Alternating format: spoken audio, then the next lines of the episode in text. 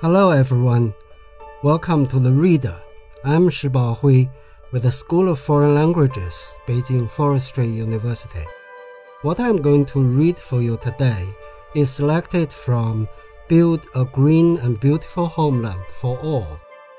This is a speech by President Xi Jinping at the opening ceremony of the International Horticultural Exhibition 2019 in Beijing on April 28, 2019.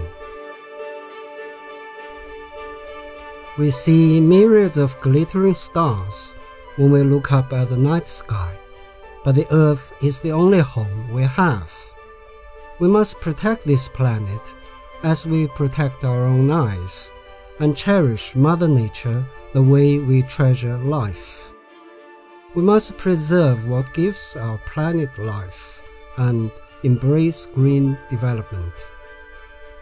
We should pursue harmony between humanity and nature. Lush mountains, vast tracts of forest, blue skies, green fields, singing birds, and blossoming flowers offer more than visual beauty. They are the basis for our future development.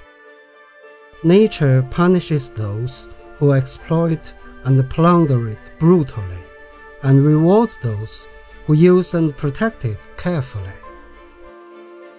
We must maintain the overall balance of the Earth's ecosystems, not only to ensure that future generations can continue to access material wealth, but also to protect their right to enjoy the wonders of the natural world. We ought to achieve economic prosperity through green development. Green is the color of nature.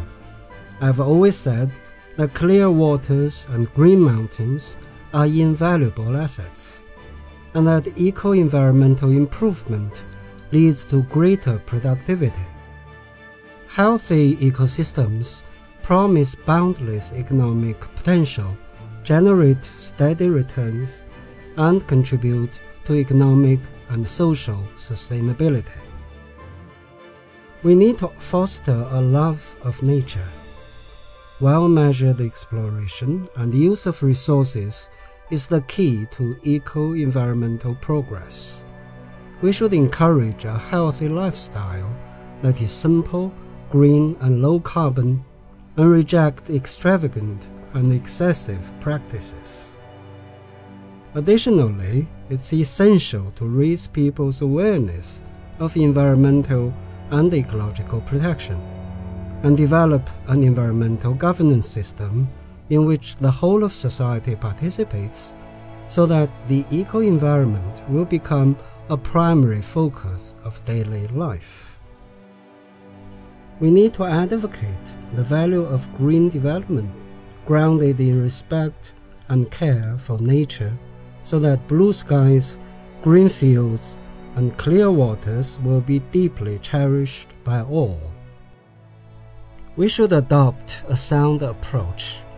In environmental governance, we should follow the laws of nature, make holistic and well informed plans, do what is appropriate in light of local circumstances, and create harmonious ecosystems in which all elements coexist in tandem with each other.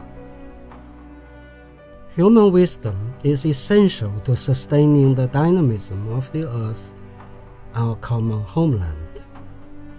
Although environmental governance is an arduous task, we'll ultimately obtain the expected results as long as we take the right steps.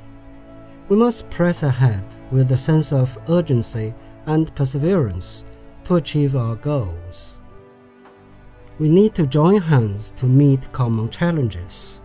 A beautiful homeland is the shared aspiration of humanity.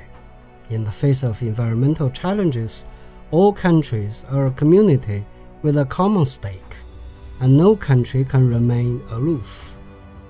Only together can we effectively address climate change, marine pollution, biological conservation, and other global environmental issues and achieve the UN 2030 Agenda for Sustainable Development.